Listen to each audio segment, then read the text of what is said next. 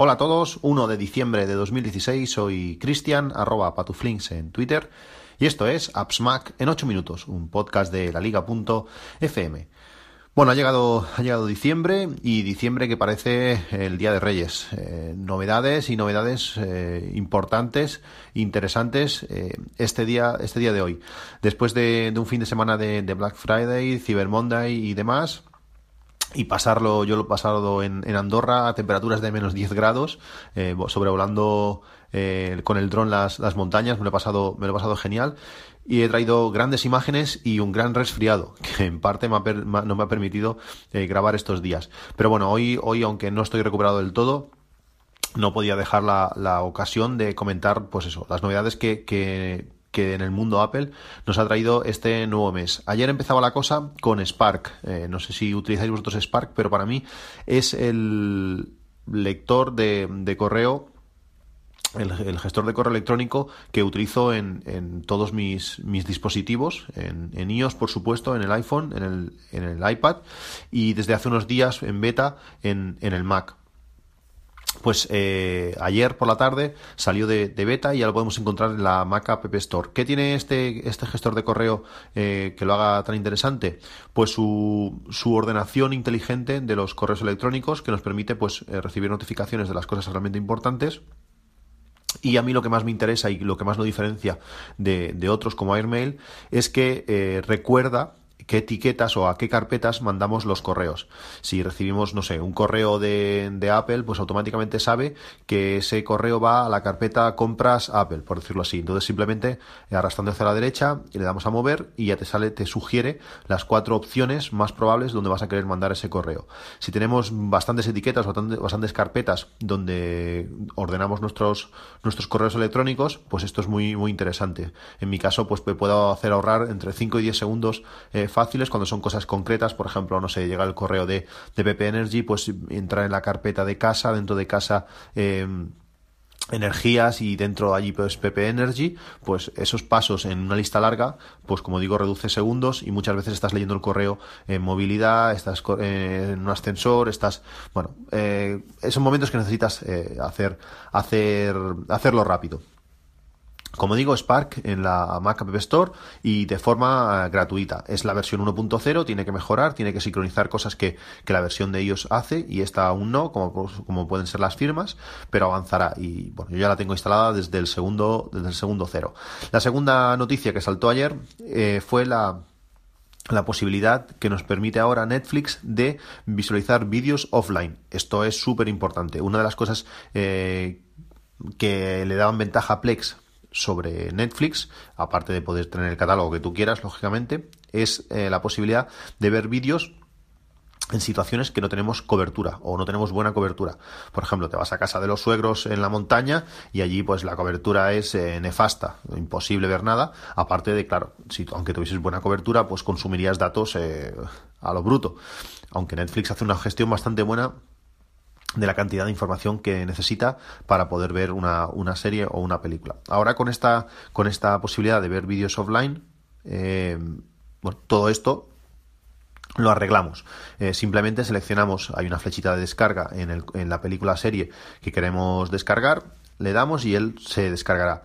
En configuración podemos elegir dos calidades, eh, la normal o calidad alta, que va a ocupar más espacio, pero bueno, en mi caso, como ya sabéis, tengo un iPhone de 256 GB comprado por obligación, pues tengo espacio libre bastante de sobra y lo puedo ir tirando ahí lo que me apetezca. De momento no está todo el contenido de, de Netflix, no está todo el contenido del catálogo ni mucho menos, pero eh, hay cosas, sobre todo eh, de producción propia. No se sabe muy bien eh, cuáles son los criterios, porque hay algunas también de producción propia que no lo están, y algunas de terceros que sí, pero bueno, han dicho que irán, irán ampliando. Esto es muy interesante. Como digo, si tenéis un vuelo, si tenéis cualquier cosa, yo ya tengo varias series sincronizadas en el teléfono, pues para cuando se dé la ocasión y no sepa qué hacer, pues poder, poder verlas.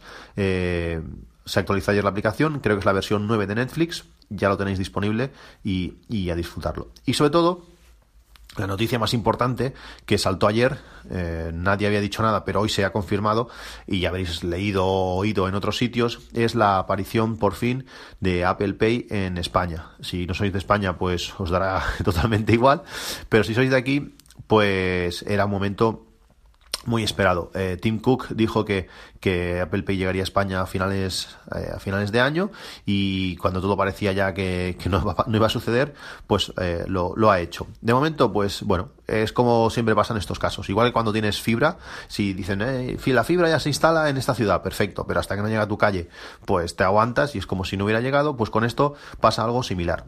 Ha llegado con cuatro bancos o cuatro posibilidades. American Express, que yo no tengo ninguna. Eh, tarje, tarjetas de ticket, ticket restaurante me parece que es, tampoco tengo.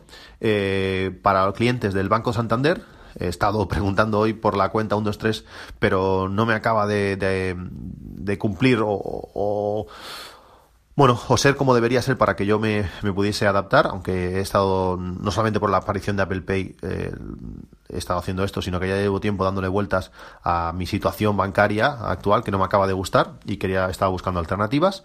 Y la otra opción es la, la Visa, bueno, es, no es Visa en este caso, es la tarjeta Pass de Carrefour si quieres tener Apple Pay, quizás sea la forma más sencilla, hacértela con la tarjeta eh, Pass de Carrefour, donde podremos comprar eh, a crédito o a débito eh, cargándolo en nuestra entidad normal.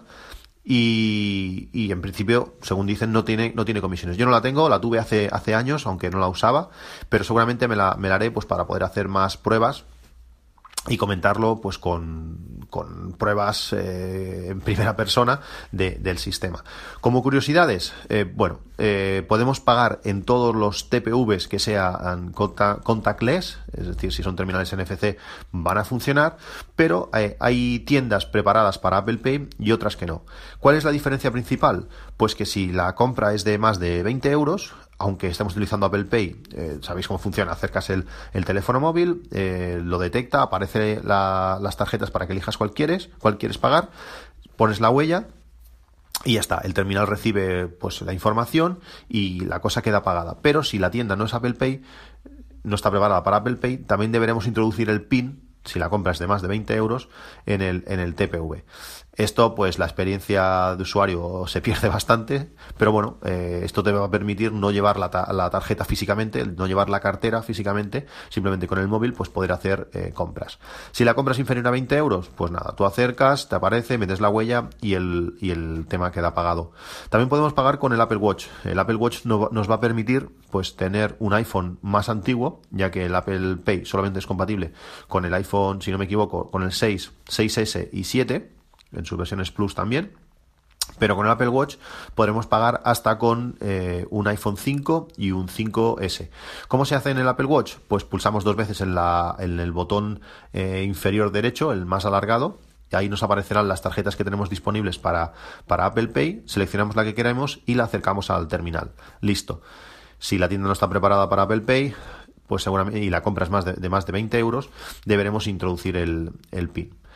Pues estas son las tres noticias, eh, en mi caso ordenadas de, de mayor perdón, de menor a, mayor ganas de que, de que llegasen. Han llegado todas juntas y, y bueno, esperemos que cada vez más eh, bancos y entidades se unan a, Apple Pay y que dentro de, de, pocas semanas o meses podamos tenerlo todo el mundo y sobre todo pues que los pagos por, por el móvil se acaben lanzando de, de, una vez por todas. Yo he visto poquísimos pagos eh, hasta ahora.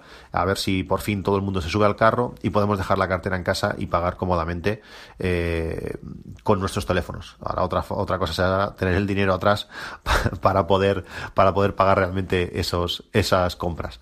Pues esto es todo. Un saludo y hasta luego.